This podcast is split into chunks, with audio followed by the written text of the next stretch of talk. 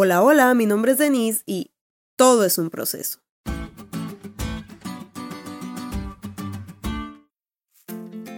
Tengo un primo que se distingue por repetir en cada situación la frase, es que todo es un proceso.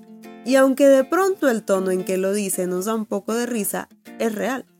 Fíjate cuando aprendiste a hablar, lo hiciste en tu idioma. Si querías hablar otro o varios idiomas más, era un proceso que tenías que aprender después de haber aprendido a hablar.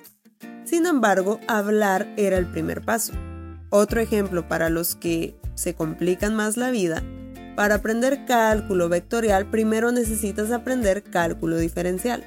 Saber diferencial no garantiza que sabrás vectorial, pero es necesario para aprender cálculo vectorial. ¿Te fijas como si todo es un proceso? Lo mismo pasa con la ley y el temor a Jehová. En Deuteronomio 31:13, Moisés describe este proceso en dos pasos.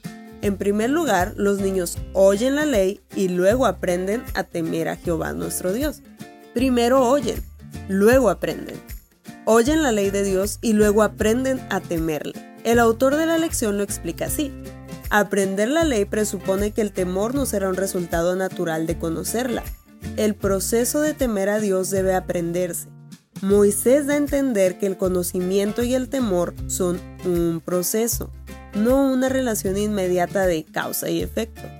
Así pues, al oír repetir y espaciarnos en la ley de Dios, aprenderemos más de Jehová y cuanto más conozcamos de Él, más lo amaremos porque encontraremos a un Dios que es misericordioso, amoroso y perdonador.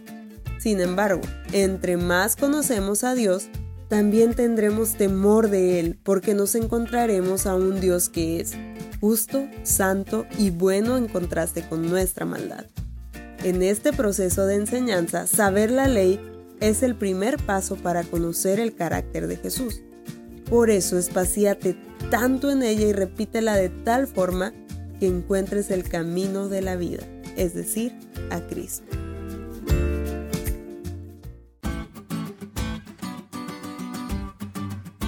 ¿Te diste cuenta lo cool que estuvo la lección?